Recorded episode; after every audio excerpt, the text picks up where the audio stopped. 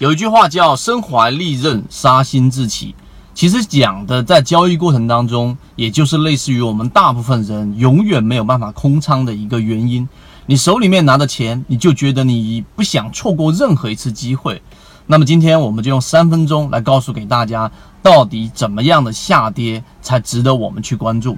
流动资金持续性的翻绿，市场上，并且每一天早上都出现一个我们所说的绿帽子，就是平均股价往上涨，流动资金显示翻绿；平均股价往上涨，流动资金显示翻绿，连续性的很多天都是这一种状况，那就是市场的一个我们所说的背离。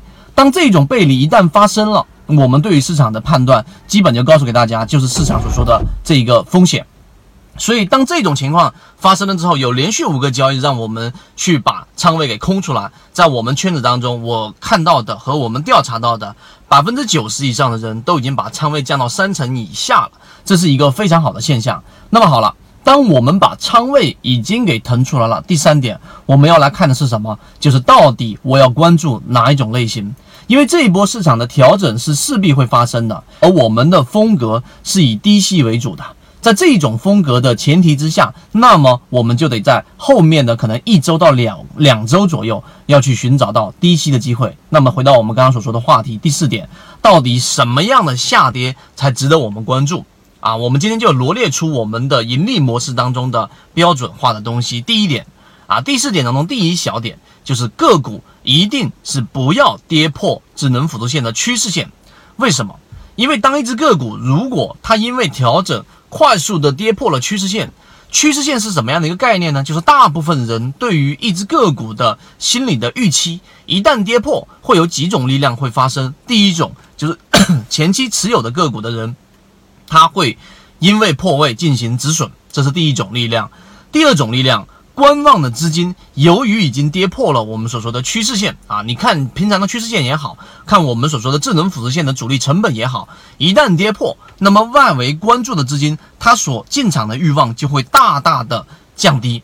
第三点，就当连续性的很多的个股形成了这样的一种共振，就是都破位了，那么整个板块就会破位，而整个市场的走势不是靠权重是能拉升起来的。就像今天的权重涨得很好，贵州茅台涨得很好，但是大部分的个股都在不断的出现破位和刚才我说的三种情况呢发生导致的下跌。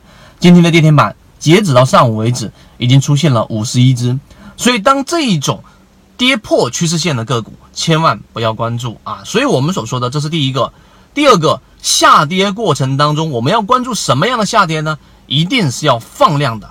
这种放量，一方面是前期获利盘的释放，另外一个配合流动资金的连续性翻红，那么这样的个股又没跌破智能辅助线，它的关注力度就会非常非常的高啊！流动资金连续性的翻红，这是第二小点。第三小点就是在调整的过程当中，控盘度却还在不断的增加。控盘度就是个股里面主力资金对于筹码的掌控程度。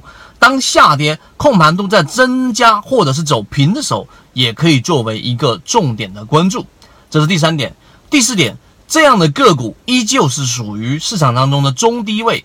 前面那一波出现连续性打了五折、六折的这一种下跌，三折、四折这样的下跌的个股，可能又是十块钱以下的低价股，但是它却从来没有出现过上涨。我们说过，牛市的上涨它一定会消灭低价股，极少数的个股是不会上涨的。所以第四个小点就是这样的个股还处于中低位，那么好，它就一定是可以作为我们重点关注的对象。以目前为止，我们的筛选已经出现了三只这样的个股。那这样的个股呢，在未来的一周到两周，我们都会去持续性的去跟踪和关注。那如果你想要学习这个盈利模式，并且想知道这三只个股符合信号的标准的，想做一个参考。那么可以找到我们圈子。今天三分钟，希望对各位有所帮助。好，各位再见。每个失败者都是从自己的教训当中获取经验，而聪明人则是从别人的经验当中去获取。炒股也是一样，除了要在实战当中不断的磨砺自己的技巧以外，更多的应该把主要的精力放在学习方法上，并且找出真正的符合实战意义的有价值的东西。大家好，我是大界 AA，欢迎大家关注我的个人微信号 ST 二零三八。我会在我的微信朋友圈分享更多的实战技巧、选股方法、买卖点以及盈利模式。下面请听分享。